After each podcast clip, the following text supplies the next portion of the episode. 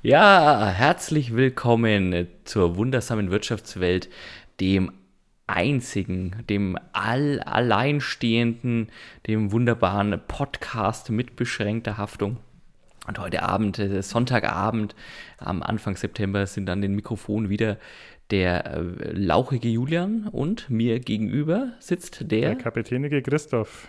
Kapitäniger Christoph ist irgendwie besser als lauchiger Julian. Ich muss an, meine, an meinem Kampfnamen ändern, äh, Kampfnamen arbeiten. Das kannst du dann machen, wenn du dann untertauchst. ja. Meinst du, es, es wird nicht mehr allzu lange dauern? Ich glaube, dass wir heute wieder die ein oder andere ähm, Geschäftsidee haben, die dir das ermöglichen könnte. Ja, das, da, da freue ich mich jetzt schon drauf, lieber Christoph. Oder nötig machen wird. ja, ich, das, das befürchte ich wiederum, lieber Christoph. ja, ähm, wir sind äh, die wundersame Wirtschaftswelt, der Podcast mit beschränkter Haftung. Und die geneigten Hörerinnen und Hörer wissen es, wir bewegen uns im Spannungsfeld aus den moralisch fragwürdigen Geschäftsmodellen und oh boy, da haben wir heute echt was dabei. Und den zum Scheitern verurteilten Weltideen aus der Wirtschaftswelt. Genauso ist es, Julian.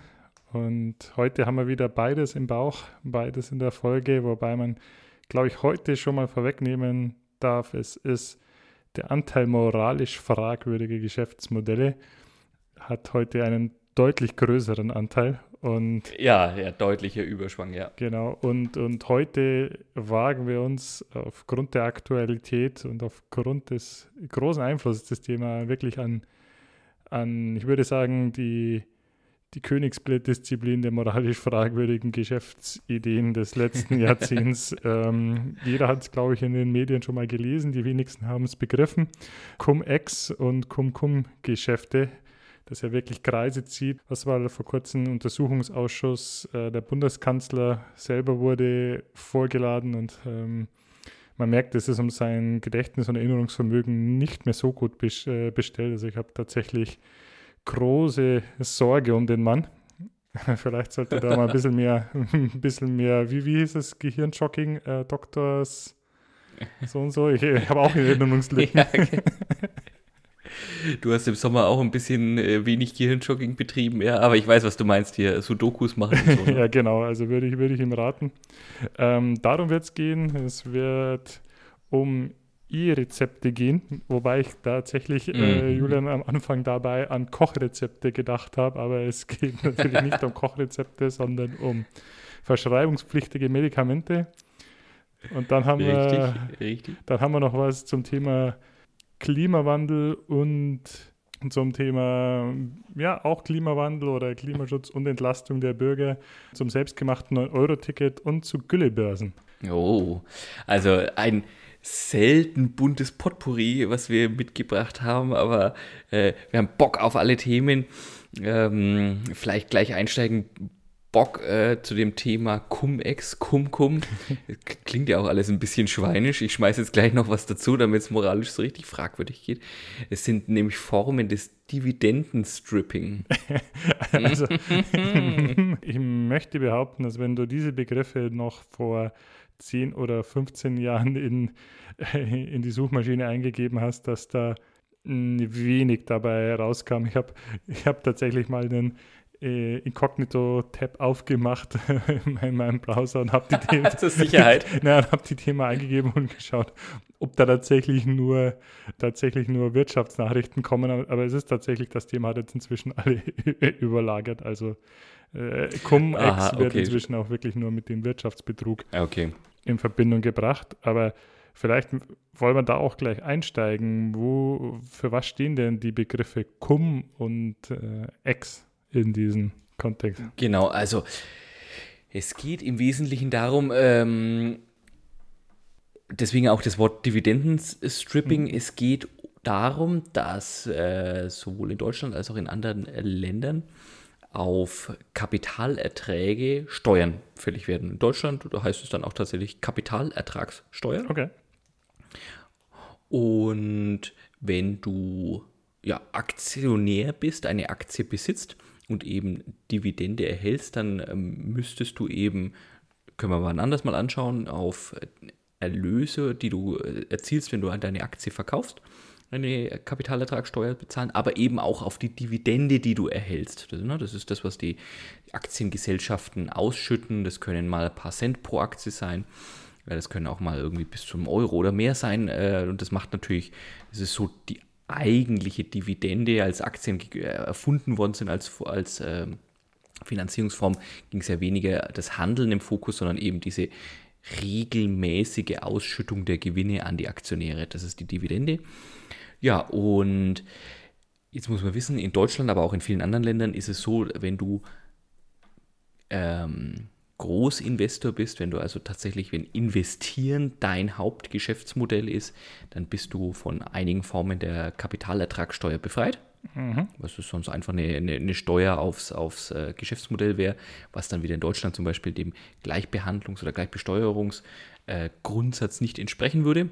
Okay. Von daher sind also zum Beispiel eben Großbanken, äh, Pensionsfonds, äh, solche Leute tatsächlich von der Kapitalertragssteuer ausgenommen, während Leute wie du und ich nicht ausgenommen sind. Wobei man dazu ja schon, glaube ich, sagen muss, dass es, es sind ja nicht von den Steuern an sich ausgenommen, also ihre Gewinne werden ja be, besteuert, ähm, auch wenn man es sich vielleicht dann so hinrechnen kann, dass man etwas weniger Gewinne macht, aber ähm, es ist, geht ja einfach darum, normalerweise müsstest du auf Kapitalerträge Einkommensteuer machen und nachdem da immer, äh, oder Einkommensteuer bezahlen, nachdem das aber immer äh, nicht so ganz ein, äh, durchsetzbar war, wird es gleich bei der Ausschüttung erhoben. Äh, und bei dem anderen ist es so, dass es auch erhoben wird bei der Ausschüttung von der Dividende, aber die können das halt wieder als Ausgaben im Prinzip geltend machen und von der Steuer absetzen. So in der Richtung. Genau. Genau, und da sind wir da dabei. Und wenn wir jetzt dann gleich äh, fragen oder uns besch damit beschäftigen, was ist jetzt dieses moralisch fragwürdige Geschäftsmodell, dann ist es genau das, was der Christoph gerade angesprochen hat, sich die Steuer, die Kapitalertragssteuer auf Dividende zurückerstatten zu lassen. Und ja, da gab es irgendwann äh, smarte Menschen, die festgestellt haben, und da haben wir ja auch schon drüber gesprochen in unserem Podcast, ähm, Leerverkäufe, also Aktien zu verkaufen zu einem gewissen Zeitpunkt, der dann in der Zukunft liegt zu einem gewissen Kurs. Ähm, ja, wenn man das in sehr hohen Mengen, in sehr hohen Frequenzen macht, ist es irgendwann sehr, sehr, sehr, sehr, sehr, sehr, sehr, sehr, sehr, sehr, sehr, sehr, sehr, ich komme gleich darauf, darauf zurück, warum ich sehr, so oft sehr, sehr sage, äh, sehr, sehr schwer nachzuvollziehen zu welchem Zeitpunkt eigentlich wer der Eigentümer dieser Aktien war. Okay. Und warum ist es und warum ist es relevant?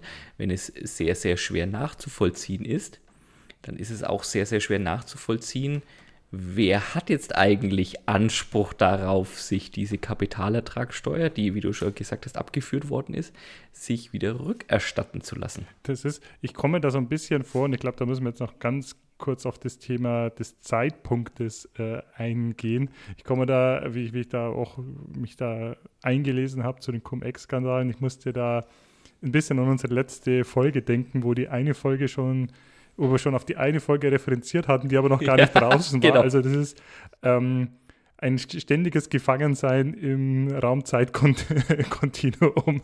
Absolut. Wer hat die Aktie und wenn ja, wie viele? Ja? So wie Julian da gefangen war in ähm, welche Folge jetzt äh, in der Zukunft schon eine vergangene sein wird, geht es da dann auch, wer ist der Besitzer einer bestimmten Aktie.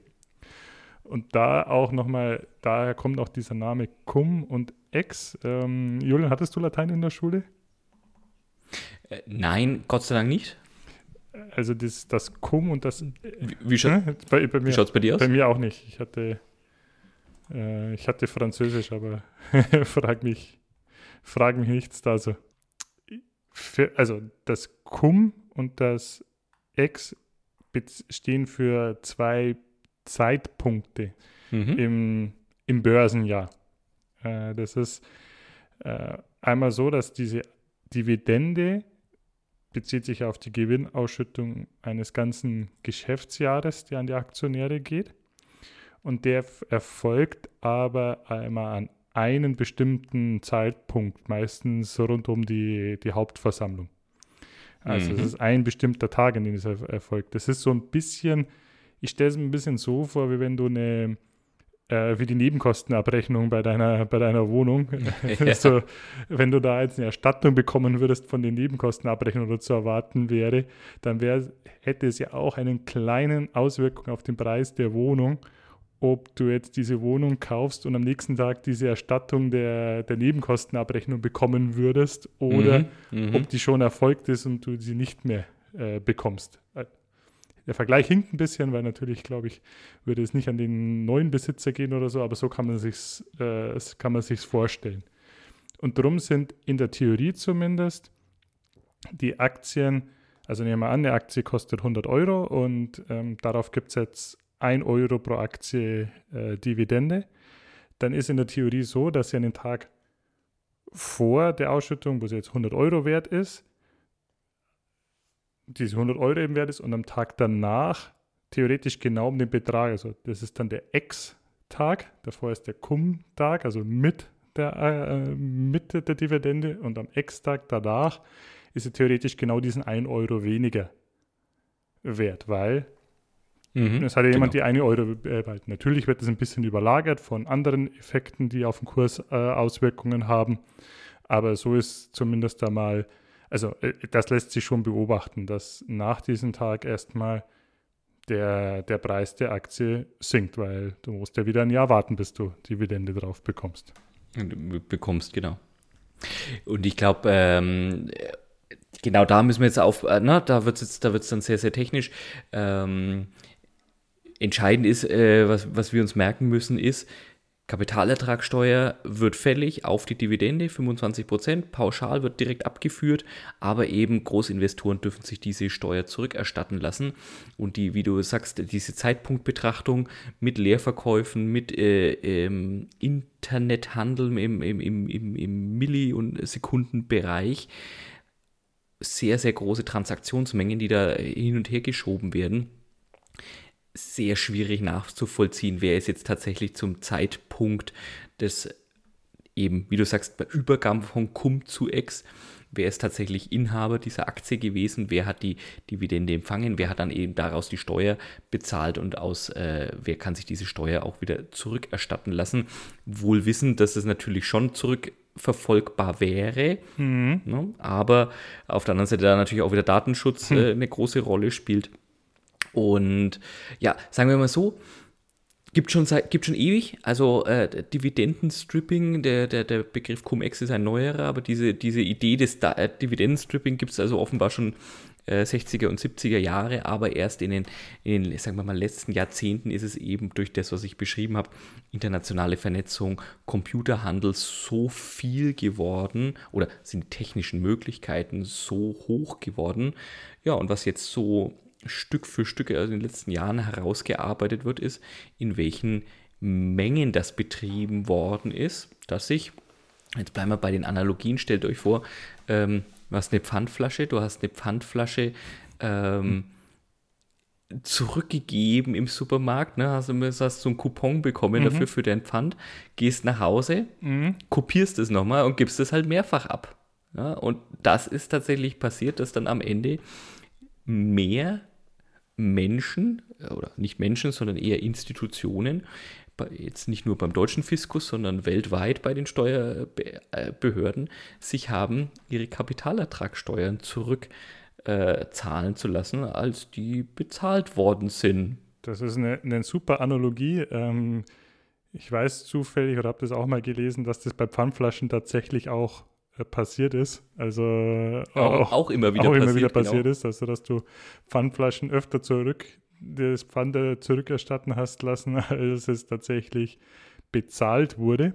Und genauso ist es ja auch bei den bei diesen Cum-Ex-Geschäften. Also vielleicht, ich würde mich trotzdem noch mal ganz ein bisschen an diese, an, an, an, diesen, an diese technische Erklärung ein klein Stückchen näher ranwagen wollen. Ähm, aber davor eine Frage, weiß man eigentlich, wer das Ganze erfunden hat? Also das ist für mich immer noch, also es ist ja trotzdem ein, eine ziemlich smarte Leistung, das Ganze auf, auf, auf diese Idee zu kommen. Also weiß man eigentlich, wird, ist dir mal ein äh, moralisch fragwürdiger Wirtschaftsnobelpreis verliehen worden oder ist das komplett unbekannt?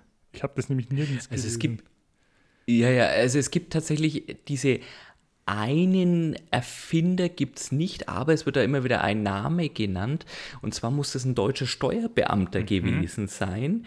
Äh, sehr schlauer Kopf und hat dann aber irgendwann die Seiten gewechselt, ist tatsächlich, ähm, hat sich you know, äh, als, als Berater selbstständig gemacht und also speziell das deutsche Steuerrecht eben ausgespielt was heißt ausgespäht, genau diese Regelungen, diese Schlupflöcher gefunden und eben ja, Großbanken, Aktionäre, Fonds und so weiter beraten, wie sie eben dort ähm, Steuern sparen können. Da sind auch ganze Fonds aufgelegt worden, eben mit mhm. mordsmäßigen Renditen, Versprechen, die gar nicht aus der Marktentwicklung gekommen sind, sondern aus diesem ja unrechtmäßig erworbenen Geld entstanden sind. Das natürlich, wenn, ne, wenn du dieses Geld bekommst, dann hast du plötzlich, dann hast du deine, deine Rendite gesteigert, mhm. dann steht es plötzlich zu, äh, zusätzlich zur Verfügung. Äh, wie gesagt, eine, eine, eine Marge, die du so am Markt hättest gar nicht einfach äh, erwerben können, sind, ist damit beworben worden. Und da gibt es also diesen einen Typ, ich schaue gerade seinen Namen nach, ob ich den finde.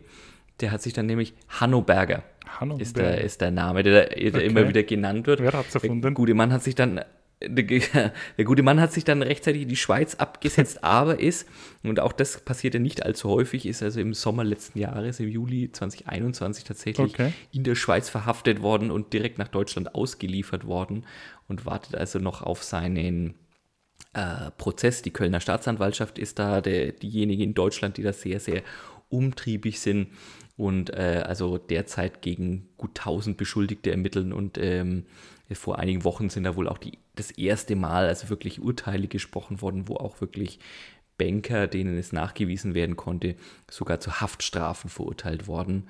Ähm, muss dazu sagen, äh, die Cum-Ex-Regelungen sind äh, zweiter, jetzt lass mich hier nochmal nachgucken, sind also äh, wie bitte? 2012, glaube ich, wo sie 2012 also tatsächlich für illegal erklärt worden und seither, ne, also, und es wird eben ermittelt, was ist denn in dem Zeitraum davor so passiert.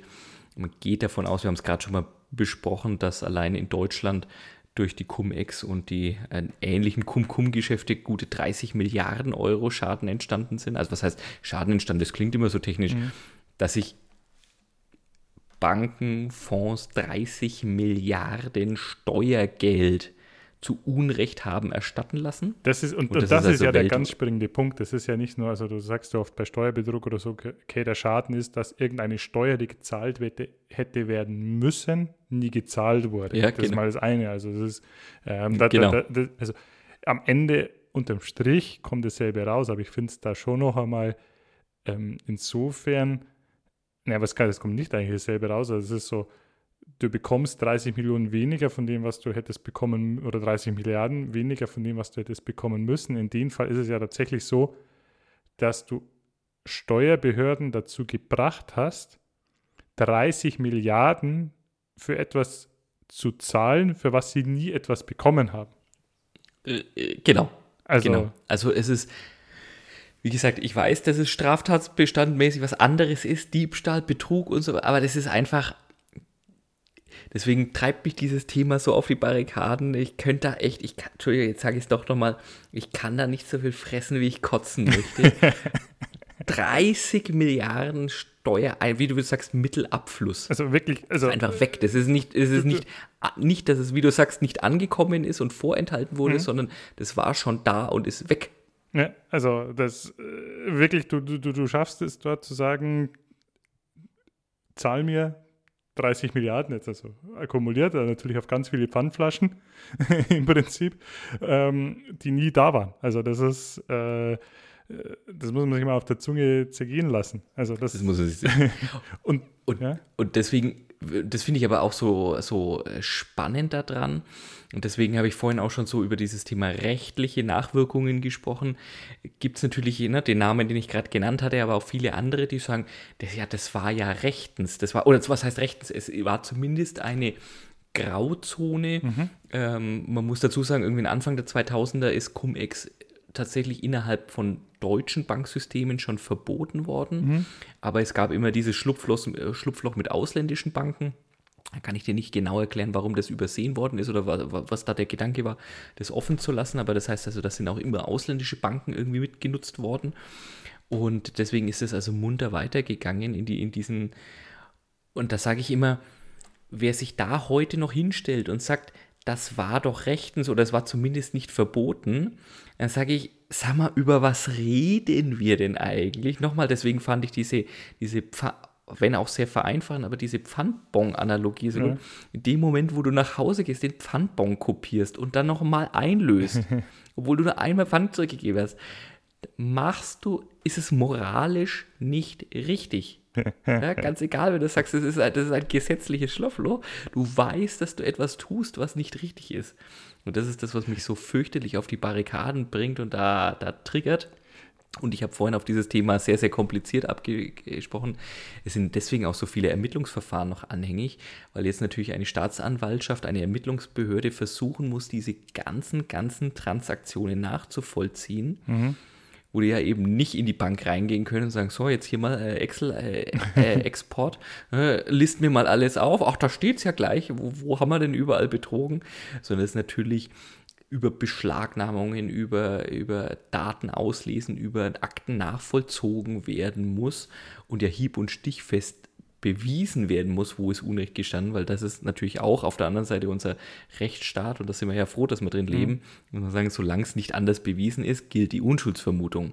Also die Behörden haben jetzt erstmal die Aufgabe zu beweisen, was war alles wirklich eine echte Straftat und wo was nur vielleicht ein Versehen passiert, ja, weil man ja gar nicht mehr wusste, welche Aktien man hat und welche Aktien man nicht hat, weil es ist ja, so, so, so kompliziert, mein lieber so kompliziert und äh, das hat ja alles die Sachbearbeitung gemacht und äh, also genau. da, das können wir ja nicht, also wir, wir, wir, wir handeln ja täglich mit Milliarden von Aktien, das können wir ja nicht alles einzeln prüfen.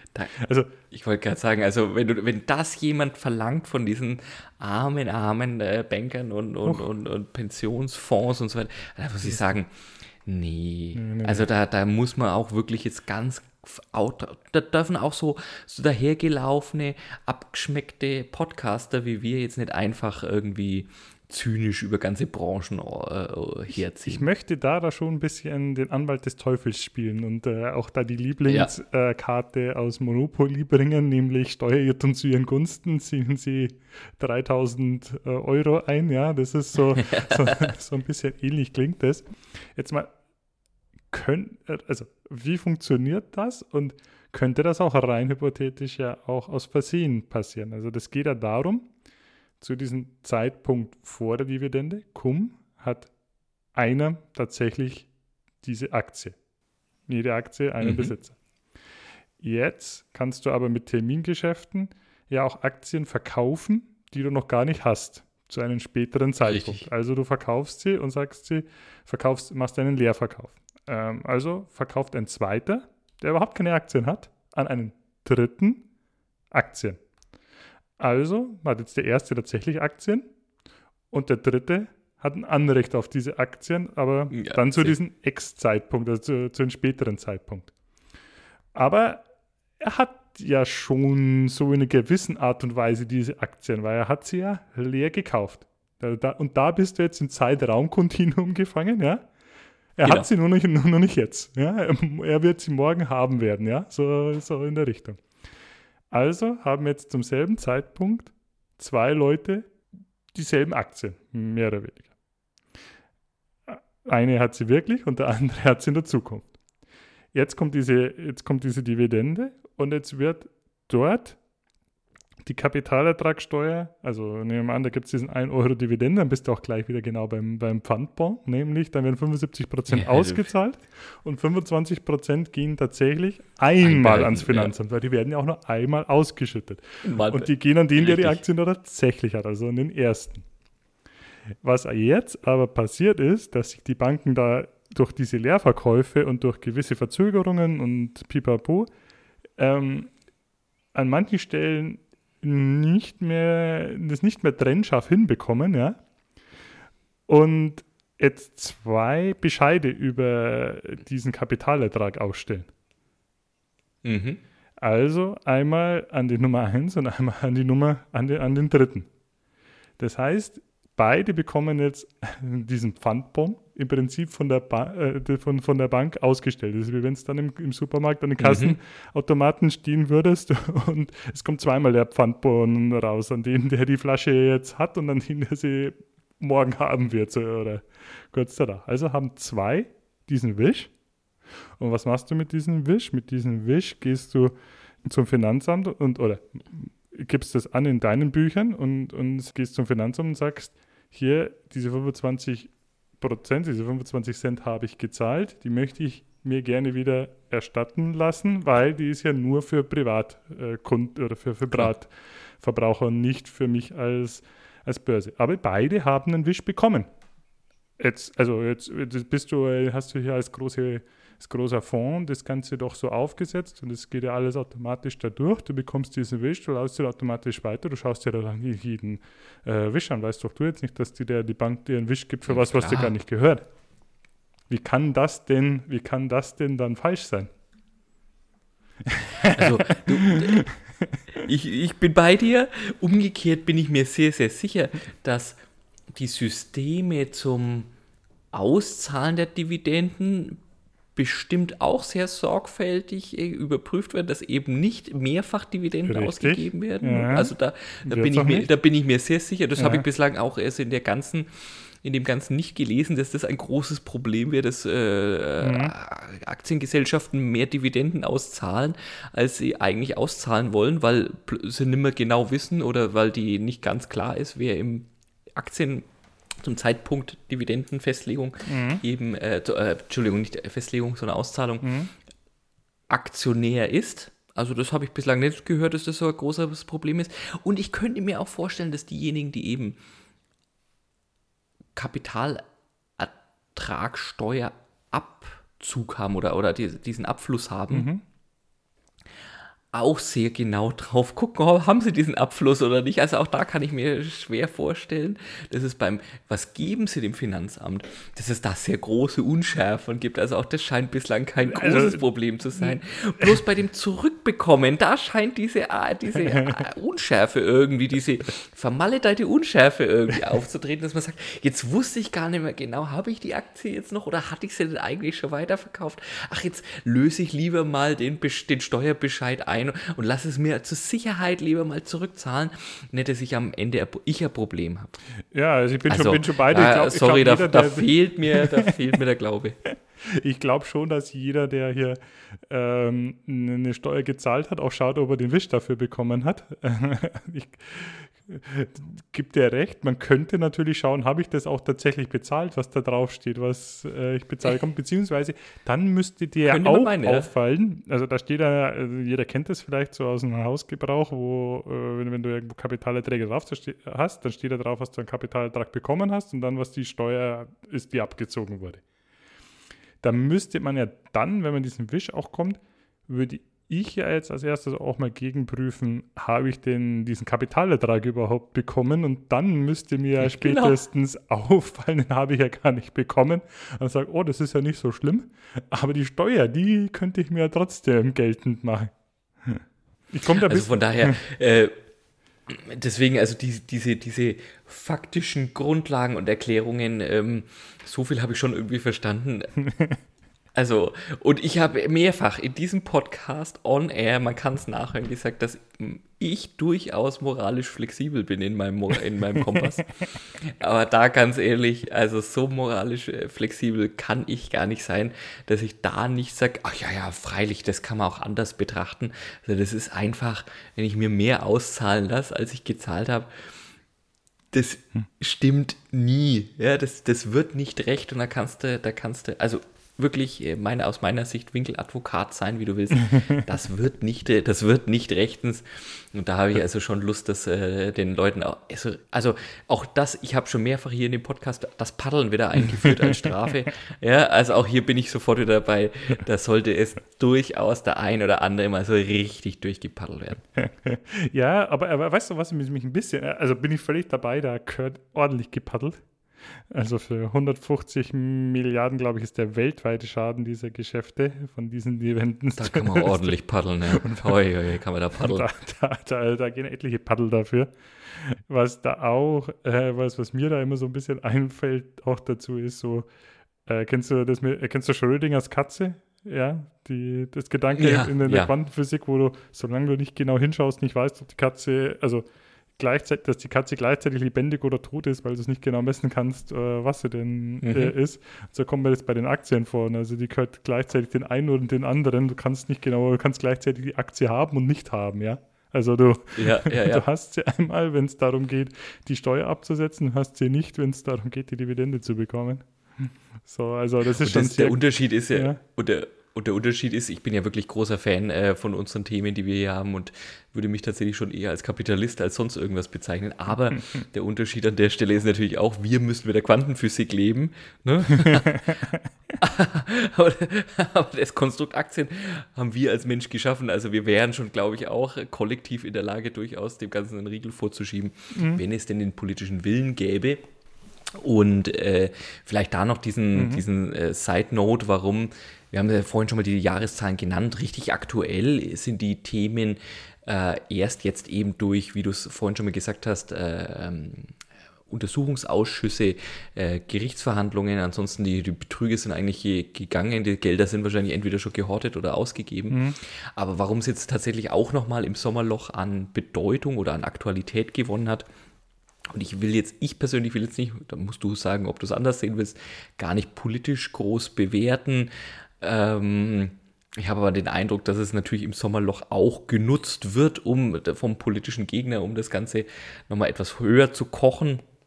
Ist ja auch, dass der, der Olaf, Schulz, Olaf Scholz, ich bin so aufgeregt, äh, unser, unser Bundeskanzler aussagen musste vom Untersuchungsausschuss, aber eben nicht in seiner Rolle als Bundeskanzler, sondern in seiner früheren Rolle als erster Bürgermeister äh, von Hamburg, mhm. ne, ein Stadtstaat, also ein eigenes Bundesland mit einem bisschen, ähm, da, da, heißt es alles irgendwie anders, ne? da heißt es irgendwie, da gibt es noch einen Stadtsenat und sonst irgendwas. Auf jeden Fall dort Landespolitiker, so wie, wie bei uns äh, der, der Markus Söder eben der ähm, mhm. Landesvater ist, war, war, Olaf Scholz lange Zeit in Hamburg. In Hamburg gibt es einige äh, schöne Privatbanken, die noch so richtig auf ihr stolzes Erbe der Hanse zurückschauen ne, und da die, die, die Kaufmannschaften finanziert haben und so weiter. Und da gehört also auch die Warburg Bank dazu, mhm. die man da kennt. Die Warburg Bank hat offensichtlich auch, hat die dortige Steuerbehörde herausgefunden, offensichtlich auch an den, ja, den dummen Missverständen, die wir jetzt gerade schon beschrieben haben, irgendwie ein bisschen mehr Geld rausbekommen, wo, keine Ahnung warum, aber offensichtlich mehr Geld rausbekommen von der Steuer, als sie eigentlich äh, eingezahlt haben. Und wären dann wohl ähm, am Ende wären es irgendwie äh, knappe 70 Millionen Euro eine Steuernachzahlung, war wohl im Raum gestanden. Mhm.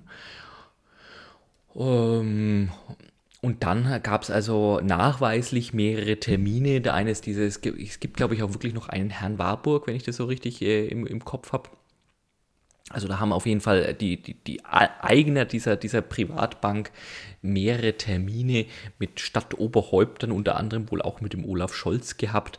Und äh, dann war irgendwie, gab es ja tatsächlich ein Umdenken in der Steuerbehörde der Stadt Hamburg, wenn man gesagt hat, na, man ist sich doch nicht mehr so sicher, ob, das, äh, ob man das wirklich so zurückfordern soll, diese 70 Millionen. Ähm, und dann justamente war das plötzlich verjährt, der Fall. Und man konnte das rechtlich gar nicht mehr zurückfordern. Und da sagt, was haben wir das, was soll man da sagen? Ein Missverständnis, jagt das andere, lieber Christoph. Andere. Mensch, äh, eine also. unglückliche Verkettung von Umständen. Ähm, wie gesagt, ich will jetzt gar nicht bewerten, wer da welche Finger im Spiel hatte, aber dass man, stelle ich mir auch tatsächlich schwierig vor, ne? Äh, die Warburg Bank scheint in Hamburg sehr äh, Mäzen zu sein, Kultur zu fördern und so weiter. Und die, diese armen, armen Banker hatten also, also wirklich ins Feld geführt, oder das ist das, was drüber erzählt wird, dass also diese außerplanmäßige 70 Millionen Euro äh, Steuerrückforderung wohl äh, das Insolvenzrisiko für die Bank bedeutet hätte. Und das, mein lieber Christoph, jetzt bin ich wieder Ja, zurück bei, aber ich ich kann gar möchte- nicht so ich viel fressen, wie ich kotzen möchte. Also, also, ja. Du möchtest das nicht politisch Alter. bewerten, ich sage, das stinkt zum Himmel. Also, und auch äh. der Umgang damit, also da, da ist mehr Geschmäckle als in den Guildbörsen drin, die man nachher wieder, Ja. äh, die man nachher noch. Aber ganz ehrlich, wenn ich, wenn, ich, wenn ich mich mal so entblöden muss, zu sagen, dass mein Geschäft insolvent geht, weil ich illegal erworbene 70 Millionen Euro zurückzahlen müsste. Dann sollte es Also- vielleicht doch in Insolvenz gehen. Ich wollte gerade sagen, also ich weiß, da stecken dann auch individuelle Schicksale und so weiter und Arbeitnehmer und, und sonst irgendwas dran. Aber ganz ehrlich, ein Geschäftsmodell, das so krank ist, das muss doch dann auch einfach vor die Hunde gehen. Also ich, ich kann es, also Prost, mein Lieber, Prost, Prost. da muss ich trinken. da brauchst harten, harten Stoff. Da brauche ich Was harten hast Stoff. du ja. für harten Stoff da gerade bei dir? Weil das Ich, ich, ich vertraue heute auf äh, Cuba Libre. äh, das, äh, ja, Viva la Revolution. Also die ersten, die mal, wo, wo, Ja. wo wir die Kommunistenflagge essen werden, drauf wird die Warbox Bank sein. Ja, und das, äh, ja, so viel, äh, also ich habe mich jetzt, glaube ich, abgerantet zu Cum-Ex. Ich glaube, es geht noch ein bisschen was. Also, Julian, Geht- das geht noch ein bisschen Feedback- was? Hast du noch Feedback, was? Nein, nein, das Feedback möchte ich mir erlauben. Also, äh, da, da, da, da kannst du noch mehr mit der wütenden ähm, Bürgerfaust schütteln, glaube ich, bei dem Thema. Ja, ja, ja. Aber, aber Ich, ich, ich, ich freue mich einfach so, dass wir, dass wir Ugi straft das ins Mikrofon rein erzählen können. Deswegen kriege ich das Grinsen zwischendrin nicht ganz weg. Kann ich, kann, vielleicht äh, fehlt mir so der letzte, der letzte Hass. Aber was mir halt da auch, also auffällt, der Kerl hat sich in die Schweiz abgesetzt und das ist er tatsächlich, also der angebliche Erfinder, wie heißt der, Hanno Berger? Hanno Berger. Hanno ja. Berger und der jetzt steht er vor, vor Gericht, ähm, äh, plädiert wieder dafür, doch sich eher wieder weiter abzusetzen und sich irgendwo in die Südsee oder in Länder, die nicht ausliefern. Also, Ja, ja, genau. Also, genau das, äh, ne, wir hatten ja auch da schon drüber gesprochen. Hatten wir da mal drüber gesprochen, Untertauchen als Service? Oder war das das, äh, das, das, das, das Boden-Outplacement? Also, ne, Schweiz scheint dann doch nicht so ähm, sicher zu sein, wenn dann wirklich, wir hatten es auch hier bei unserer Crypto Queen vor Mhm. ein paar Folgen. Da muss man sich, glaube ich, echt umoperieren lassen und dann zack, untertauchen. Weil ich glaube, der hat vielleicht keine 70 Millionen, da weiß nicht, ich äh, weiß nicht, ob er auch persönlich davon profitiert hat, also dieser Hanno Berger. Ich könnt, also, sagen wir, da- das habe ich bislang auch nicht gelesen, ehrlicherweise. Ähm, ich gehe mal davon aus, ähm, dass der bestimmt ganz gut mitverdient hat. Äh, und wenn es nur eben über Honorare äh, sind, wie gesagt, der war dann eher als Berater tätig. Er war jetzt nicht derjenige, der das, oder das ist zumindest bislang noch nicht nachgewiesen oder äh, scheint nicht der Hauptpunkt zu sein, sondern eher, dass er der Kopf war und eben anderen Leuten beigebracht hat, wie man das macht. Und ich könnte mir vorstellen, dass er sich diese Anleitungen und dieses Unterstützen, also, ne, Das ist nicht nur in ein YouTube-Tutorial machst nicht erzählt hat, umsonst. Ja, genau, genau. Wissen, Da- davon Wissen gehe ich jetzt mal- Umsatz, ja. Ja, ja, genau. Wisst ihr, oh Gott. Haben wir auch schon lange nicht mehr drüber gesprochen, aber ich glaube, es wird auch nicht besser. Oh Mann. Ich habe da noch, ähm, also äh, hast du noch was zu Cum-Ex? Ich hätte noch ganz kurz zwei, drei Worte und eine Analogie zu dem sogenannten Cum-Cum, der äh, Schwester des Also Cum-Ex. Doppelkum. Das Doppelkum. Ja, dann, dann, dann sag, äh, genau, sag mal hier die Schwester von Cum-Ex, äh, ob ich Und- mich da noch ein bisschen aufregen muss. Ja, und, und ich glaube, das ist auch etwas, was eventuell sogar weiter passiert, da bin ich mir jetzt nicht ganz sicher, aber äh, da geht, also das Geschäftsmodell darin ist, dass ähm, die Aktie kann ja auch einer Akt ausländischen Bank gehören und die hat Mhm, wiederum mhm. keinen Anspruch darauf, auf eine Erstattung der Mhm. Kapitalertragssteuer in Deutschland, weil das nur Mhm. diejenigen Banken haben, die dann auch in Deutschland ihre Steuern zahlen. Zahlen, mhm. Also bekommt sie also statt diesen einen Euro halt wirklich nur die 75 Cent. Was machst du da als findige Bank? Du äh, verleihst oder verkaufst diese, diese Aktie für diesen Tag an eine deutsche Bank, die dann wiederum diese 1 Euro oder die 75 Cent bekommt, plus die äh, Möglichkeit, die sich diese 25 25 Cent Kapitalertragssteuer erstatten zu lassen und mhm. die dafür im Prinzip einen kleinen, eine kleine Gebühr bezahlt. Also im Prinzip die 25 Prozent bekommst du wieder und du teilst sie dir eventuell 50-50, ich weiß nicht, wie da die Deals sind, äh, auf. Das heißt, die, beide Banken profitieren da zum selben Maße davon. Die einen hatten halt, haben dann tatsächlich halt nur 12,5 äh, Cent zurückbekommen und die anderen haben halt statt 75 dann de facto, also 75 Prozent Dividende plus nochmal 12,5 Cent Gebühr bekommen. Mhm, das ja. ist so ein bisschen, das erinnert mich an, an ein Geschäftsmodell, das schon mal ähm, ein, ein ehemaliger Studienkollege von, von uns hatte und äh, mit, mit Geschäftsessen.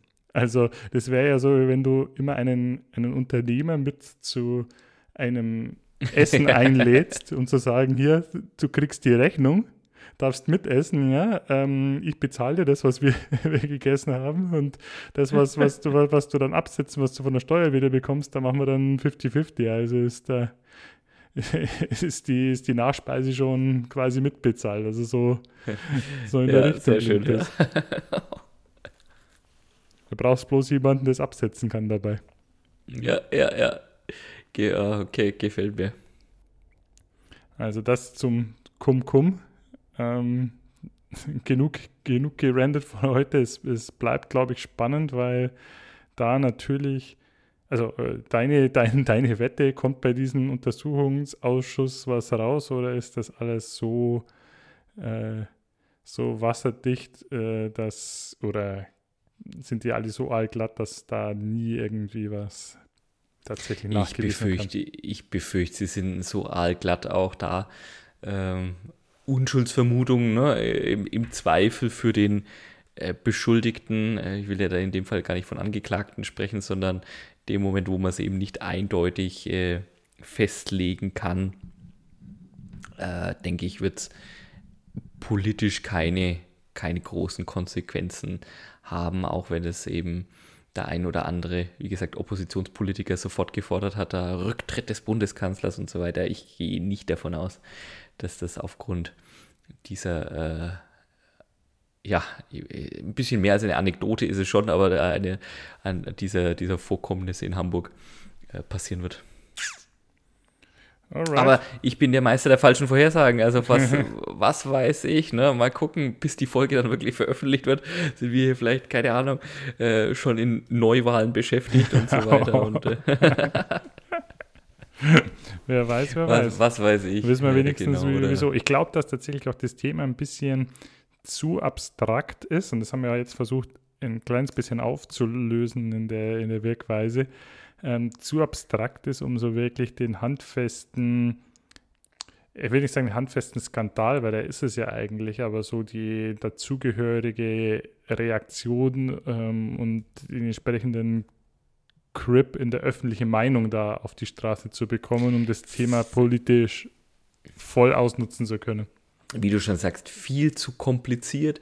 Äh, irgendwie ist man dann doch auch so, ich meine, 30 Milliarden finde ich schon irgendwie trotzdem viel Geld, ne? Ähm, mhm. Könnte man, ich habe mir extra die Zahl rausgesucht, äh, das war, für 30 Milliarden hätten wir wohl eben auch alle Schulen in Deutschland und alle Kindergärten und Kitas irgendwie mit Luftfiltern in der Corona-Phase ausstatten können.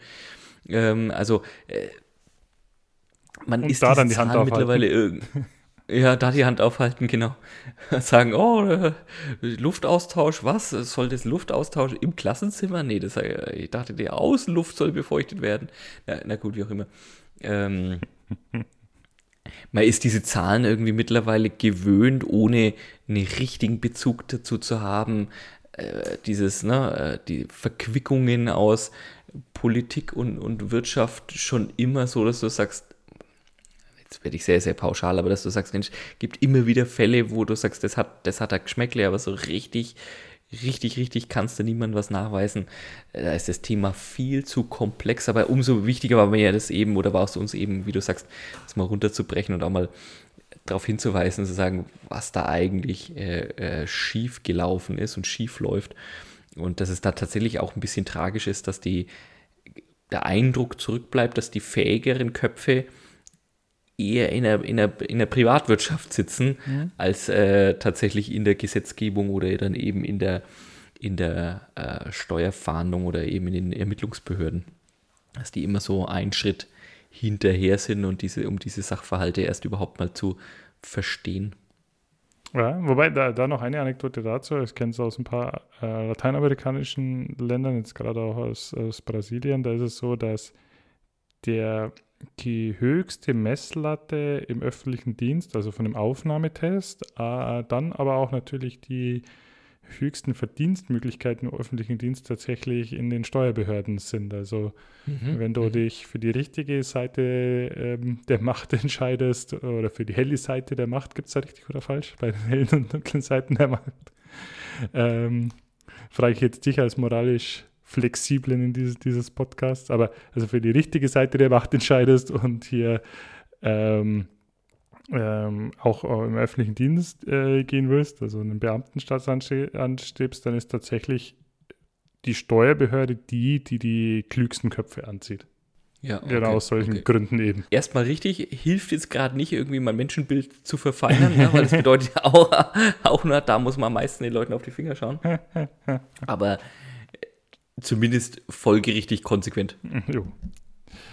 Okay, und ähm, ja. ja. genau. Und, und, und, jetzt, wie kommen wir zu unserem Thema? Du brauchst jetzt äh, verschreibungspflichtige Medikamente, um deinen Blutdruck wieder zu senken, oder? Nee, nee, nee, tatsächlich, ey, ja, einerseits und das andere ist, weil du versprochen hast, das Ranten ist jetzt zu Ende. Nein, es geht gerade so weiter. es geht gerade so weiter. Äh, nächster, nächster Aufreger ähm, war diese Woche, also wir nehmen in der ersten Septemberwoche auf, meine lieben Hörerinnen mhm. und Hörer. Deswegen diese Woche Donnerstag, der 1. September, gilt als Stichtag unter anderem und deswegen war es auch in den, in den Medien für das E-Rezept. Okay. Also nicht, wie du, wie wir vorhin schon mal gesagt haben, nicht Kochrezepte, sondern verschreibungspflichtige Medikamente. Jeder, der beim Arzt schon mal war, äh, krank war, gesagt, er braucht ein Rezept. Also da steht dann drauf, ne, welche Medizin, welches äh, Präparat, welcher Wirkstoff in der Apotheke einzulösen ist. Ähm, solche Rezepte geht es und die gibt mhm. es heute in einem, ich glaube, das heißt Muster 16. Dieser schaut immer gleich aus, diesen Zettel, den du mhm. bekommst. ist immer, na, wo steht dein, deine Versicherung drauf, dein Name drauf, wo sind die Einträge für die Medikamente und für den Preis und sonst und sonst und sonst. Das ist Teil einer Digitalisierungsoffensive, auch schon seit Jahren in der Mache, dass du eben zukünftig, dass wir eben ein E-Rezept bekommen. Das heißt also, im besten Fall keinen Ausdruck mehr bekommen beim Arzt und damit in die Apotheke dackeln, sondern einen ja, Token, einen Datensatz bekommen, den wir auf einer App haben, mhm. die wir im Zweifelsfall dem Arzt schon sagen können oder in der Praxis schon sagen können, schicken Sie es bitte an, den, an die Apotheke meines Vertrauens. Mhm. Side Note, in Deutschland gilt also das äh, Wahl, Apothekenwahlrecht, also Ärzte dürfen nicht die, das äh, ohne deine Zustimmung einfach irgendwo hinschicken mhm. an eine Apotheke. Das ist, äh, das ist dir als Patient überlassen. Aber das ist der Hintergrund, es soll alles schneller, flotter, einfacher gehen, weil auch die Apotheken natürlich erst mit diesem Wisch dann wiederum bei der Krankenversicherung das Geld zurückbekommen können. Also das soll digital laufen und damit schneller, einfacher für dich als Patienten, einfacher äh, natürlich damit auch, dass du im Zweifelsfall auch eine Apotheke, die eben nicht bei dir am Ort ist, das Rezept zukommen lassen könntest, die es dir dann eben in der, als Versandapotheke zusenden. Mhm. Also auch für die Versandapotheken wurde es als große Chance gesehen. Mhm.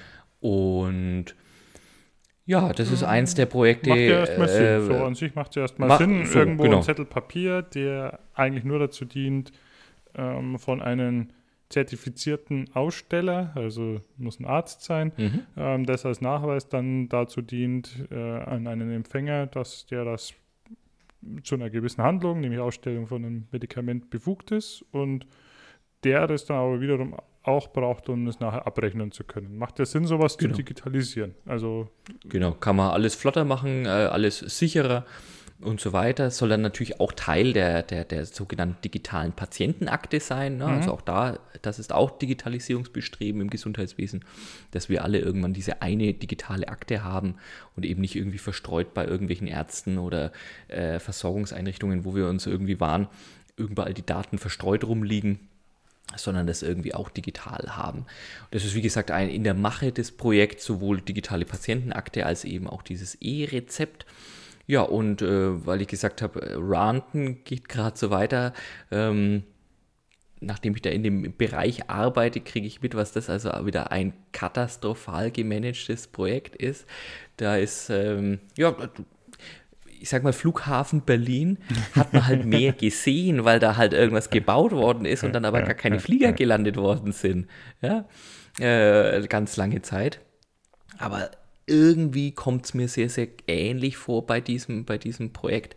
Ähm, hätte schon letztes Jahr kommen sollen. Also die okay. Einführung des E-Rezept bundesweit hätte letztes Jahr schon kommen sollen, ist dann kurz vor Weihnachten irgendwie äh, schnell gekippt worden.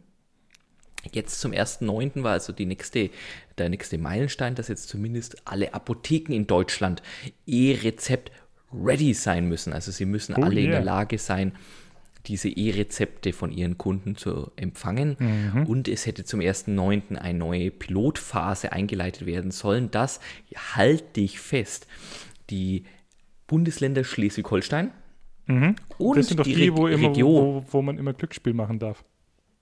Wo ich mich ja, immer ärgere bei genau. den Fernsehern, dass ich nicht in Schleswig-Holstein ja, genau. wohne, weil ich da doch keine äh, Online-Glücksspiele oder Wetten abschließen darf. Genau, die sollten als, äh, als Pilotregion äh, gelten und die Region, und jetzt wird es ganz wild, Ostwestfalen-Lippe. Also da hat man nicht immer ein ganzes Bundesland zusammenbekommen, sondern nur eine Region. Das sollten jetzt die Pilotregionen sein, wo man also wirklich mit viel Überzeugungsarbeit, Geld und so weiter, die auch die Ärzte endlich dazu bekommt. Hint daran hängt es auch in großen Teilen. Dazu bekommt es also die entsprechende Hardware anzuschalten, die entsprechende Software zu nutzen und auch wirklich im großen Stile auf E-Rezepte umzustellen schwenken. Findest du bei, bei Ostwestfalen, dass da nicht immer irgendwie so ein gewisser Widerspruch drin ist und das einfach nur Fahlen heißen sollte? Ja, ja. Fahlenlippe. Ja. Also du, du, merkst schon, ne, wenn du dir das auf der, auf der Landkarte anschaust in Deutschland, das sind jetzt nicht die allergrößten Regionen, die allerbevölkerungsreichsten mhm. Regionen. Also das zeigt, glaube ich, wie weit wir noch von der flächendeckenden Einführung entfernt sind. Mhm. Es ist ein totales Chaos und warum ich jetzt eigentlich äh, Side Note, äh, ähm, zwei Tage vor dem 1.9., also am 30.8., hat dann wiederum der, der, der Verein der, der Kassenärzte in Schleswig-Holstein gesagt, oh nee, nee, wir machen doch nicht mit äh, bei der Pilotregion. Ist ja alles noch unklar. Der Landesdatenschutzbeauftragte hat sich gemeldet, so Weiterleitungsmöglichkeiten von so einem E-Rezept über E-Mail oder über SMS ist ja überhaupt nicht sicher. Mhm. Datenschutz sofort wieder ein Stecker gezogen. Also eine der beiden Pilotregionen direkt wieder abgesagt, ihren Pilotprojekt, weil sie sagen, also wir Ärzte können ja auf keinen Fall diejenigen sein, die da am Ende belangt werden könnten bei irgendwelchen Datenschutzvergehen. Äh, Apotheker sehen das natürlich genauso, auch die haben irgendwie gar keine Lust, da irgendwie äh, dran zu sein. Also alles nicht geklärt und äh, die Pilotphase kann man jetzt schon wieder fast als äh, gescheitert irgendwie ansehen wenn, wie gesagt, oh, noch bevor es startet, schon die Hälfte der Mannschaft irgendwie aussteigt. Oh Mann, oh Mann, oh Mann. Das Frage, Christoph, du, du äh. beschäftigst dich ja beruflich auch mit dem einen oder anderen Projekt. Äh, wie würde das so in der Privatwirtschaft viel, also passiert, klar, aber was würde da so passieren? Würde man da wahrscheinlich richtig auf die Finger werden, geklopft bekommen. Jetzt mal gesagt. Da wird gepaddelt, ja, im übertragenen Sinn. Ne? Außer um, du, du hast jetzt auch nur den, du darfst dich auf Erinnerungslücken ähm, berufen. Also, äh, äh, äh, mir fehlen da die Worte. Ich glaube, das sind so, so, so Fälle, wo, wo man sagt, wenn man nicht will, dann will man nicht. Also Datenschutz ist ein Thema, das ernst genommen werden muss in solchen Themen, aber ich glaube, wo es, wenn man will, auch immer äh, eine Lösung gibt. Also wo ein Wille ja. da, ein, da ein Weg in dem Fall. Wenn man dann zwei Tage vorher sagt, äh, jetzt haben wir uns mal über den Datenschutz Gedanken gemacht und hier haben wir einen gefunden, der sieht das irgendwie total kritisch, weil am Anfang nicht gefragt worden ist, dann glaube ich, liegt der Fehler irgendwo anders und nicht am, nicht am Datenschutz. Ja, ja, ja. Aber das eigentliche Aufregerthema ist eigentlich für mich ähm, Thema Geld. Mhm. Gesundheitswesen, äh, wir, wir, haben na, in Deutschland einen sehr, sehr hohen Gesundheitsstandard, äh, das ist auch gut so, wird wahnsinnig viel Geld in die Hand genommen dafür. Aber vielleicht auch hat man so die ein oder andere Idee, wo so dieses ganze Geld hingeht. Zum Beispiel läuft dieses Thema E-Rezept schon so lange, die, die technische Infrastruktur, die du brauchst, die Hardware, das sind die sogenannten Konnektoren. Das ist so ein, so ein Kästchen, erinnert so irgendwie ans Modem von früher, das noch so piep, piep, piep, piep gemacht hat. Das brauchst du, ne? das ist so für diese Zertifizierung und sichere Authentifizierung und so weiter mhm. nötig. Das brauchst du, das braucht auch jeder, ne? braucht jeder Arzt, braucht jede Apotheke und so weiter und so weiter. Die sind schon so lang im Einsatz. Da gibt es natürlich oder was heißt natürlich, da gibt es einen sehr großen Hersteller, der, sagen wir mal, favorisiert wird von, der, von den entsprechenden Gremien, die sich kümmern mhm. müssen um diese E-Rezept-Einführung. Die sind schon teilweise so lange im Einsatz, dass die jetzt anfangen, die Zertifikate auszulaufen. Alright.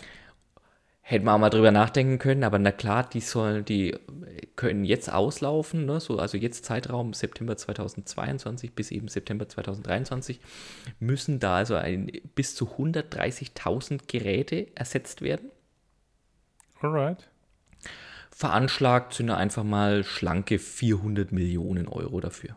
Also für Was? Geräte, die, pass auf, Geräte, die, Nie genutzt und jetzt kommt's, ne, die bislang noch nie genutzt oder teilweise wirklich nur im Probebetrieb genutzt worden sind.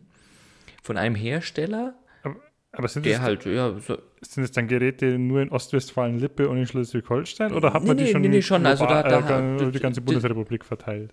Das sind schon die, die halt schon gekauft worden sind, eben von Apothekern. Es gibt ja auch Ärzte, die, die das gut finden und mitmachen wollen. Also tatsächlich, wenn du deinen Arzt das heute schon hat, dann kannst auch du schon außerhalb dieser mhm. Pilotregion mhm. durchaus dein E-Rezept dein, dein e bekommen. Also da will ich gar nicht ähm, äh, alle über einen Kamm scheren. Aber es sind also, wie gesagt, Geräte im Einsatz, die, oder im besten Fall eben nicht im Einsatz, aber im Umlauf, die jetzt ausgetauscht werden müssen, weil die Zertifikate da drin ablaufen. Und die man auch nicht verlängern kann innerhalb der Geräte, sondern muss wirklich das Gerät ausgetauscht werden. Jetzt, jetzt kommt's. Der erste Aufreger war eigentlich der, dass man sagt, ja, die müssten bis September 2023 ausgetauscht werden, aber ab 2024 soll das dann eh as a Service aus der Cloud kommen. Da haben dann natürlich schon die ersten Leute gesagt, aha, also im besten Fall kann ich mir jetzt für eineinhalb Jahre, im schlechtesten Fall für ein knappes halbes Jahr muss also neue Hardware angeschafft werden. Oh, Aussage, äh, ne, das ist die Gematik, also das ist das Gremium da aus Gesundheitsministerium, Krankenkassen und so weiter, und die sich da alle da zusammensetzen und ja, ja, genau so, kostet mal 400 Millionen Euro um diesen Zeitraum zu überbrücken. Und der Hersteller hat also gesagt, ja, nee, das muss so sein, also das, das geht gar nicht anders und, und Zertifikate austauschen und so weiter. Und dann haben sich die, ich weiß nicht, das ist so ein, so ein Randbrot, so die Zeitschrift CT, Zeitschrift mhm. Heise, also ja. die großen Computermagazine in Deutschland mal dahinter geklemmt, haben sich so einen Konnektor besorgt, haben den mal aufgeschraubt. Es geht wohl technisch dann doch eigentlich recht einfach, da die tatsächliche auch Hardware, die, die Veränderungen durchzuführen, die da nötig wären und halt ein Update aufzuspielen. Mhm. Also, ähm, und ähm, die sagen, also es wäre bei weitem nicht der Fall, dass man da jetzt äh, deutschlandweit 130.000 Geräte wegschmeißen und durch 130.000 Geräte ersetzen muss, die dann ab 2024 eigentlich obsolet sind, weil dann eigentlich ja alles in die Cloud gehen soll, Mann, um dann Mann, den nächsten Schritt in der, e in der äh, digitalen Patientenakte voranzubringen. Also das müsste nicht sein. Wie gesagt, jetzt mal gehen wir mal nicht davon aus, dass da 400 Millionen Euro einfach so hätten ausgegeben werden sollen, sondern auch dieser ganze Elektroschrott, diese ganze Logistik, die da entsteht, ja, zum Thema Nachhaltigkeit, Greenwashing. Das ist wieder so ein Punkt, wo du sagst, hm, und ähm, wie gesagt, offensichtlich die Verantwortlichen glauben da erstmal dem Hersteller, bis jetzt eben kurz vor, auch da, 30.08. war die, die letzte Meldung, dass jetzt eben doch festgelegt worden ist, es gäbe wohl Alternativen man könnte jetzt eben schon früher über diese Cloud-Service nachdenken oder man könnte eben auch äh, an der vorhandenen Hardware eine Laufzeitverlängerung der Gerätekarte durchführen lassen. Also genau das, was eben diese Technik-Nerds hm. äh, äh, da im, äh, selber probiert haben. Das scheint wohl technisch doch ganz ordentlich zu gehen, sodass also die nicht mehr 400 Millionen Euro im Raum stehen, sondern nur noch schlanke 130 Millionen Euro für Konnektortausch im nächsten Jahr äh, benötigt werden würden. Zahlt die Warburg Bank. Gute Nachrichten, mein Lieber, Gute? Nachrichten. Gute Nachrichten. Also in Hinblick auf die Akustik dieses Podcasts habe ich es jetzt vermieden, äh, worauf ich eigentlich die letzten fünf Minuten während deiner Ausführungen Lust hatte, nämlich eigentlich mit der flachen Hand den Tuschur an die Stirn zu klatschen, ja. Also, das, mich macht das tief betroffen. Also, das ist, also da ist auch schon wieder alles auf, wieso es nicht vorangeht und wie du, wieso also du weiterhin so viele Papierzettel brauchst. Also, das ist Uh, und, und weißt du, was mich ein bisschen erinnert? Also A, ich habe eine Sache, wo es mich erinnert und B, ich habe dann noch eine, eine, nette Anekdote aus meinen Ärzte-Erfahrungen der letzten paar Wochen. Das eine ja, ist, äh, du kennst doch, also wenn man E-Banking gemacht hat, dann gab es doch, ich glaube, gerade ja. die Sparkassen war da ganz groß, diesen Card-Reader da zu haben, wo du dann deine Karte ja. reinstellst und dich zu authentifizieren und ähm, äh, so, so, das ist ähm, so das, das letzte Jahrzehnt irgendwie symbolisiert das da für mich, macht ja auch keiner mehr. Du hast das inzwischen alles auf der äh, alles auf dem Smartphone und identifizierst dich da und, und äh, bekommst auch alles hin. Und mir wäre jetzt auch nicht bekannt, dass hier eben dadurch im übermäßigen Stile der Betrug zugenommen hätte, ähm, sondern das funktioniert ja auch ohne diesen doofen Kartenreader, den ich Gott sei Dank äh, nie hatte, ja. Äh, wird aber, entschuldige, wenn ich, dich, wenn ich dich unterbreche, wird aber als einer der Hauptgründe angeführt, warum das wohl so ganz fürchterlich ist, weil eben auch die, die, das kannst du den Patienten da draußen nicht, die wenigsten hätten die technischen Voraussetzungen, die du brauchst. Und genau das, wo ich sage, so, was, eine App auf einem Handy, was? Äh, Online-Banking funktioniert, wie du schon sagst, die ganze Zeit. Mhm. Das ist auch sicher. Da ist auch das Thema Datenschutz geregelt worden mhm. im, im Sinne der Banken. Warum kann das jetzt nicht so geregelt werden? Also da fasse ich mir an die Stirn, aber äh, entschuldige bitte, äh, auch da habe ich den Eindruck, beide. völlig für dumm verkauft zu werden, aber äh, bitte sag, sag du nochmal deine völlig Erfahrungen. Beide, völlig beide. Ja, vielleicht hat es dann auch mit dem Datenschutzbeauftragten zu tun. Ich hatte nämlich letztens so bei einem Arzt, äh, einem Radiologen, an, am selben Tag so das digital, den digitalen Erfolgs- und Fail-Moment der, der Woche am, beim selben Arzt. Also ich war beim, beim Hausarzt, der hat sich da was angeschaut und hat gesagt, oh, da müsste man mal röntgen. Er musste zum Radiologen. Okay, mhm. Radiologe meines, meines Vertrauens haben gedacht, hm, geh mal auf die Seite, schau mal die Telefonnummer an. Oh, du kannst online einen Termin reservieren. Super geklappt, am selben Tag mhm. noch online einen Termin reserviert. Äh, alles easy, alles auf fünf Knopfdrücke. Ich musste nicht anrufen, meinen Namen fünfmal buchstabieren und okay. Ding ging, ging wunderbar. Yay. Geh dahin, lass mich röntgen, bekomme dann ähm, kurze Nachbesprechung, blablabla drei Tage später Brief von diesen, von diesen Radiologen. Äh, die haben mir dann die Röntgenbilder auf einer CD zugeschickt. Auf einer CD, also CD-ROM. Auf einer CD-ROM, ja. Also ich bin mir nicht sicher, ob unsere, falls wir jüngere Hörerinnen und Hörer dabei haben, dass die überhaupt nur wissen, was das ist. Aber eine CD-ROM, meine Lieben, das ist eine, eine, ein, ein flacher, runder Datenträger, silberglänzend, ja, ich weiß gar nicht, wie man es beschreiben soll, größer als ein Bierdeckel, mhm. Loch in der Mitte, kann man mit dem Laser auslesen. Gab früher ganze Laufwerke dafür, die die Laptops recht groß gemacht haben. Seit man die Dinger nicht mehr hat, gibt es also diese ganz schlanken, dünnen und sehr, sehr übersichtlichen äh, äh, Laptops oder, oder, oder Tablets überhaupt, weil das hätte früher überhaupt nicht funktioniert, vom Aufbau her da irgendwie ein CD-ROM-Laufwerk reinzubekommen. Also, schickt mal, also, Aber gut, also, also du, du kriegst. Ich, ich wüsste nicht, also ich, ich habe echt fünf Minuten überlegt, aber ich wüsste nicht einmal, wo ich ansetzen sollte, mir eine CD auslesen, äh, diese CD auszulesen. Ich wieder die letzten fünf Jahre hatten das meine privaten und Arbeitslaptops schon nicht mehr. Ja, ich, ich wollte gerade sagen, also auch genau dasselbe bei mir. Ähm, Geschäftsidee, spontan natürlich. Äh, wir sind ja auch der Podcast für Geschäftsideen. Ähm, ich habe dasselbe äh, Problem. Ich äh, war ja, hatte ja letztens Geburtstag und eine Geburtstagsfeier und einer Freund aus Schulzeiten hat mich erfreut mit einem Spiel, das wir immer gemeinsam, ein Computerspiel, das wir immer gemeinsam gezockt haben mhm. und hat also noch diese CD, diese CD-ROM und hat sie mir mitgebracht.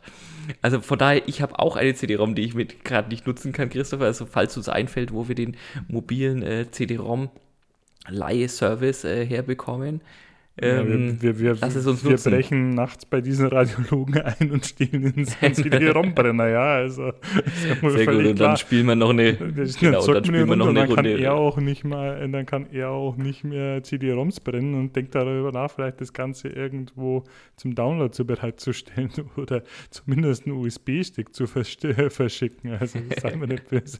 Ich habe eine Intuition, war so wie bei so Kill Bill-mäßig diese CD hier irgendwie so irgendjemanden an die Stirn zu werfen. genau so. Oh, ja, ja. Also wunderbar. Äh, Digitalisierung in Deutschland. Ich liebe es. Yay. Ich liebe es. Ja, du, äh, jetzt quatschen wir schon wieder so, also der, der, unerbittlich läuft die Uhr, aber wir haben ja noch, wir haben ja noch so schöne Themen. Auch, äh, was uns auch in Deutschland ja bewegt derzeit, ähm, heute, äh, Sonntag, den 4. Äh, September, ist wieder was Neues zum Thema Entlastung, äh, Gesetz, äh, Energiepreise, Inflation für uns deutsche Bürger irgendwie beschlossen worden. Da will ich jetzt aber im Detail gar nicht drauf eingehen, mhm. sondern nochmal drauf reflektieren, was uns denn die letzten Wochen und Monate beschäftigt hat.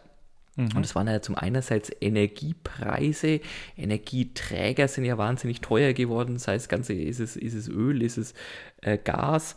Strom demnach äh, auch sehr, sehr teuer geworden. Da hast du nochmal was rausgesucht für einen alternativen Energieträger, was mir sehr gut gefallen hat. Und das andere war natürlich Transport, äh, Mobilität. Ähm, am 31.08. ist nach drei Monaten das sogenannte 9-Euro-Ticket schon wieder abgelaufen. Äh, es wird wohl an einem Nachfolgesystem gebastelt. Aber auch zum 9-Euro-Ticket hast du noch was sehr, sehr Schönes rausgesucht, mit dem wir unsere äh, Hörerinnen und Hörer im Spannungsfeld zwischen moralisch fragwürdig und gescheiterter Weltidee äh, nochmal amüsieren sollten und ja. uns selber natürlich auch bei der Gelegenheit.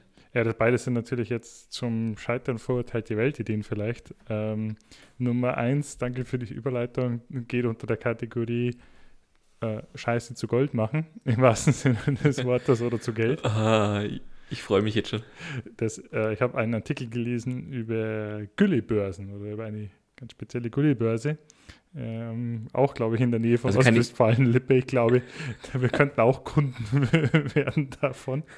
Ähm, und zwar. Äh, ja? Also keine Geldbörse sind, sondern eine Börse, also ha Börse handeln wie Aktien, aber für Gülle. Für Gülle? Ich habe dabei auch bei dem Artikel gelernt, Gülle ist nicht gleich Gülle, sondern es äh, kommt auch daran, wer es verkackt hat im wahrsten Sinne des Wortes. ja, ich bin mir sicher, dass du dir den vorher überlegt hast und aufgeschrieben. Gibst du? Nein, nein, ich bin völlig in Freestyle das war, das war jetzt spontan. Also, meine Damen und Herren, ich kann es kaum glauben, aber ich freue mich trotzdem. Deswegen macht es Sinn, mit dem Christopher einen Podcast zu machen. Okay. Da kommt etwa, ne? da haut er dieses Gold raus. Schön. Genau, es geht darum, also Börse wirklich als Marktplatz. Es gibt Bauern, die haben durch Viehhaltung mehr Gülle, als sie gebrauchen können. Äh, mhm. Und es gibt andere, die brauchen vielleicht Gülle zum Düngen oder auch für Biogaserzeugung. Mhm. Und da hat jetzt natürlich, also äh, gibt es Betreiber, die haben eine Güllebörse und die bieten dann halt, bringen da Angebot und Nachfrage zusammen und haben dann auch ein paar äh, ein paar Güllefässer, also das klingt jetzt klein, wir haben vermutlich ein paar mehr und holen dann die Gülle ab und bringen sie zu dem, die sie gekauft hat. Also es ist nicht nur mhm. die Börse, sondern es ist dann schon auch die Dienstleistung, die Gülle von A nach B zu bringen. Ähm, und da hat jetzt die, haben jetzt die gestiegenen ähm, Preise, die gestiegenen Energiepreise dem ganzen Aufschwung gegeben und und wahrscheinlich auch die gestiegenen Düngerpreise. Ne? Also das liest man ja auch immer wieder. Das, oh, Entschuldigung, jetzt habe ich dir wahrscheinlich nein, nein, nein, aber gefahren, das ist, ne? genau, nein, das geht genau in dieselbe Richtung. Gülle, also Gülle ist Ersatz für Dünger. Dünger wird auch dadurch teurer, weil die Energiepreise wieder gestiegen sind und auch mhm. die Erzeugung mhm. teurer wird. Also genau richtig, was du, was du sagst. Und bisher war es, oder in der Vergangenheit war es so, dass du teilweise dafür zahlen musstest, um deine Gülle loszuwerden. Mhm. Und andere, die es abgenommen haben, sich das noch haben bezahlen lassen, dass sie sie abnehmen. Dieser Markt hat sich Darfst jetzt ja auch nicht darfst du ja auch nicht einfach so auf die Ecke schmeißen, ne? da geht es ja dann gleich wieder um die Nitratbelastung mhm. und so weiter, für Grundwasserversorgung. Auch da, glaube ich, äh, ist, ist die EU-Kommission immer wieder mit Deutschland hart davor, irgendwelche Strafen zu verteilen, weil es also Regionen, ich weiß nicht, ob das Ostwestfalen-Lippe ist, aber ich könnte es mir vorstellen, immer wieder hart dran, dass also die Nitratbelastung im Trinkwasser einfach nicht zurückgehen will, weil halt eben so viel Gülle ausgebracht wird, um die Felder zu düngen. Mhm. Aber wie du schon sagst, früher, man musste die Scheiße irgendwie loswerden und jetzt ist klar, wo die Scheiße hingeht, ne? äh, richtig. Und auch jetzt natürlich Biogasverstromung und so, was ja auch da ablenkt und was mit dem gestiegenen Gaspreis natürlich auch zusammenhängt. Ich hätte dann noch die Gedanken, wenn ich da so die, die ersten, die, die, an die ersten beiden Geschichten jetzt unseres heutigen Podcasts denke, dann hätte ich auch gute Lust, da mal einfach so ein Güllefass zu bestellen und vor entsprechenden Stellen mal abladen zu lassen, einfach um den Unmut uh, yeah. Ausdruck zu verleihen. Vielleicht ist auch das noch ein Geschäftsmodell. I know what you mean. also super. Aber wunderbar, also äh, aus wirklich, wie du sagst, aus Scheiße Geld machen und da Angebote, Nachfrage zusammenbringen, gefällt mir, gefällt mir. Das ist so. Ja, das ist Unternehmertum. Da muss man drauf kommen. Ja, ich liebe es. Und Nummer zwei, und das feiere ich fast sogar noch viel mehr, ähm, Julian, bist du jemals beim Schwarzwein erwischt worden? Muss ich darauf antworten? Du bist ja mein Anwalt. Äh, kann ich das, äh, kann ich das on ähm, air bejahen? Ist die Frage, ob schon verjährt ist. Ich habe jetzt aber nicht nachgeschaut, wann es verjährt. Bist du jemals also, vor der Verjährungsfrist beim Schwarzfahren erwischt worden? aber wenn du erwischt also worden bist, dann, ich habe dich ja nicht gefragt, ob du schwarz, ob du schwarz fährst oder schwarz gefahren bist, sondern ob du erwischt worden bist. Also wenn du erwischt worden bist, also, ist es eh schon rechtskräftig. Ja, also ich bin erwischt worden beim Schwarzfahren. Ich habe da eine gewisse Vergesslichkeit, ähnlich wie, wie große Institutionen heute schon mal vergesslich sind, ob sie ihre, ob sie ihre Kapitalertragssteuer schon zurückbekommen haben oder lieber nicht. Bis so das ein oder andere Mal vielleicht bei mir passiert, dass ich nicht ganz sicher wusste, habe ich jetzt einen Fahrschein gelöst oder nicht.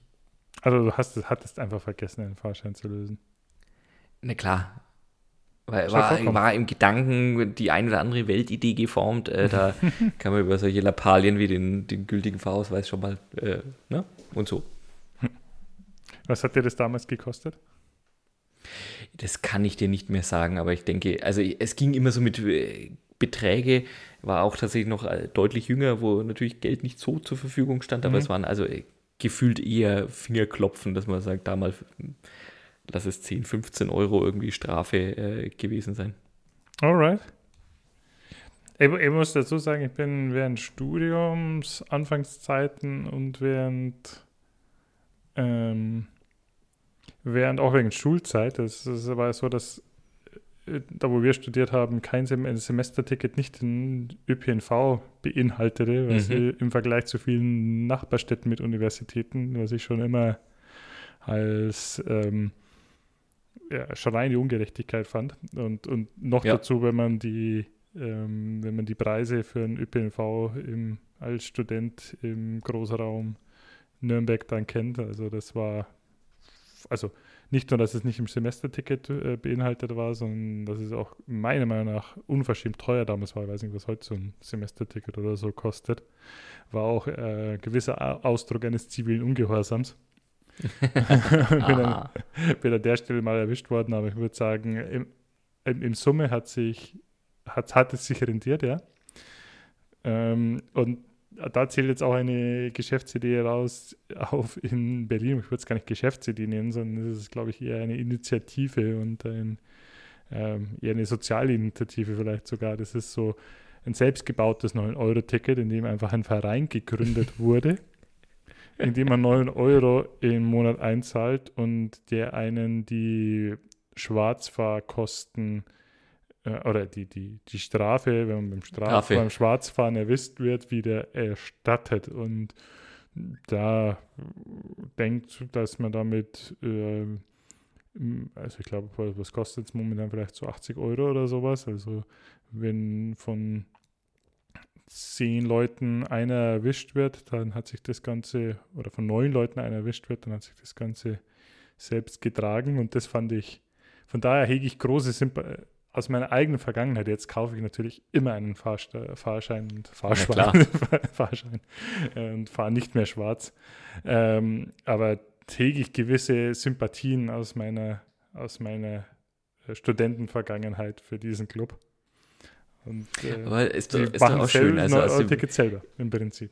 Äh, im Endeffekt die, die Versicherungsidee, ja, die mhm. genossenschaftliche Versicherungsidee ah, schön, ja. Vielleicht könnte das eine Idee sein, um das äh, 9-Euro-Ticket oder ähnlich günstige äh, Fortbewegung zukünftig zu organisieren, dass man es mehr als Versicherungsleistung begreift.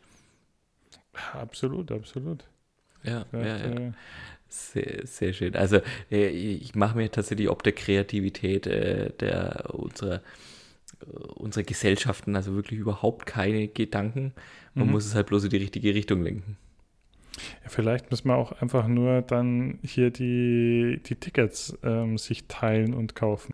Nee, aber also wie gesagt, fand ich äh, eine, eine interessante Initiative, ähm, einfach so das 9-Euro-Ticket sich nachzubauen oder nachzuhacken. Also vielleicht, vielleicht sind die 9 Euro auch nicht tragend, aber ich glaube auch selbst für, für 19 Euro wäre es noch, äh, für noch tragbar, beziehungsweise es gibt dann auch Supporter dieses äh, Vereins, die dann sagen, ja, es ist vielleicht auch für sozial, ähm, sozial Schwache und sie supporten und zahlen ein, ohne jetzt da selbst äh, davon Nutz zu niesen, äh, von diesen, von diesen nachgebauten 9-Euro-Ticket, aber supporten das, yeah. um da eben das ganze Ding. Hat natürlich, du solltest dich nicht so oft, äh, hat natürlich das Thema, du solltest dich nicht so oft erwischen lassen, weil irgendwann wird es eine Straftatbestand und keine Ordnungswidrigkeit mehr. Ja, ja, ja. Also auch da, wir wollen äh, natürlich, ne, mit beschränkter Haftung ist hier alles, äh, bitte nicht vergessen. Ne, also sind keine Empfehlungen, die wir hier aussprechen und auch da klar, äh, rechnet euch das mal gegen, wenn ihr so viel Geld für Strafen ausgebt, dann könnt ihr da auch irgendwann das Ticket kaufen. Dann ist auch hier bitte die Break-Even äh, Betrachtung äh, ausschlaggebend.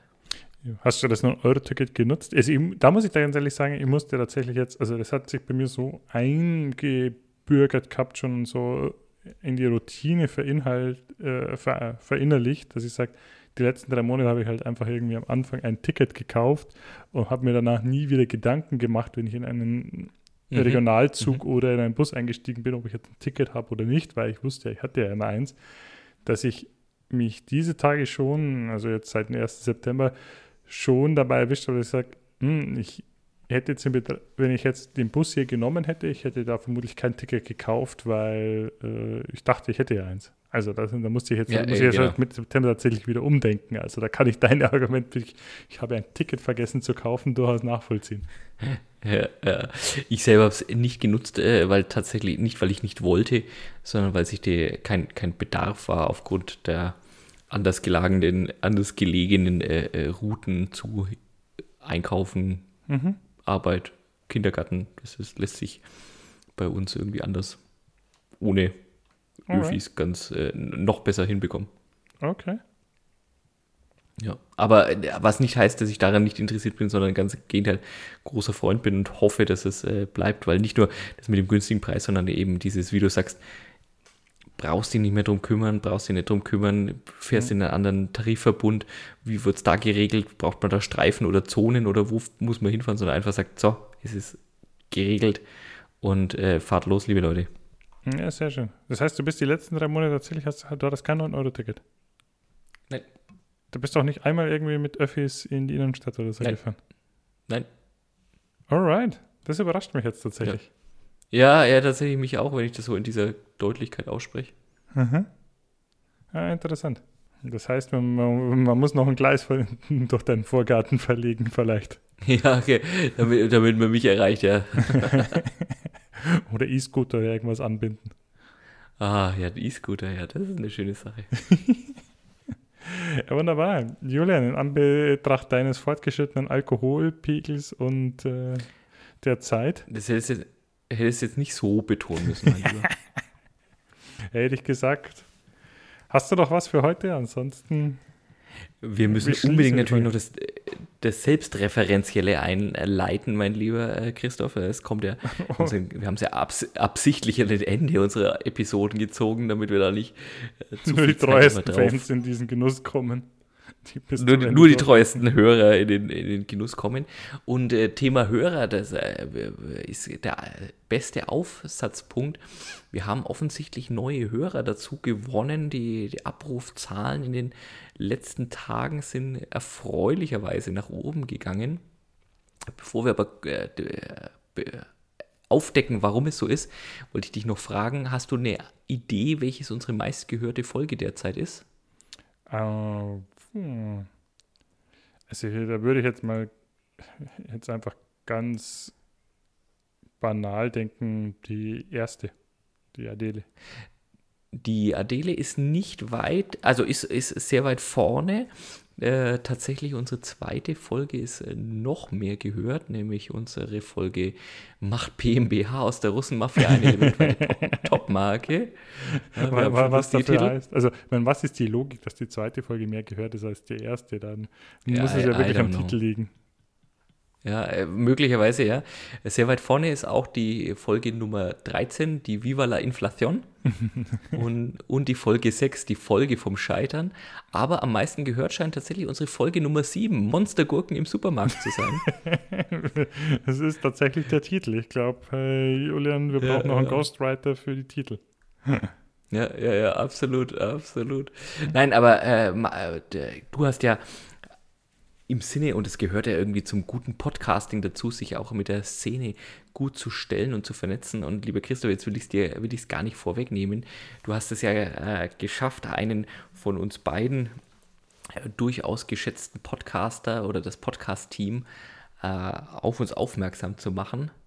Und ich glaube, das können, müssen wir mit einem Gegenshoutout einfach auch äh, würdigen.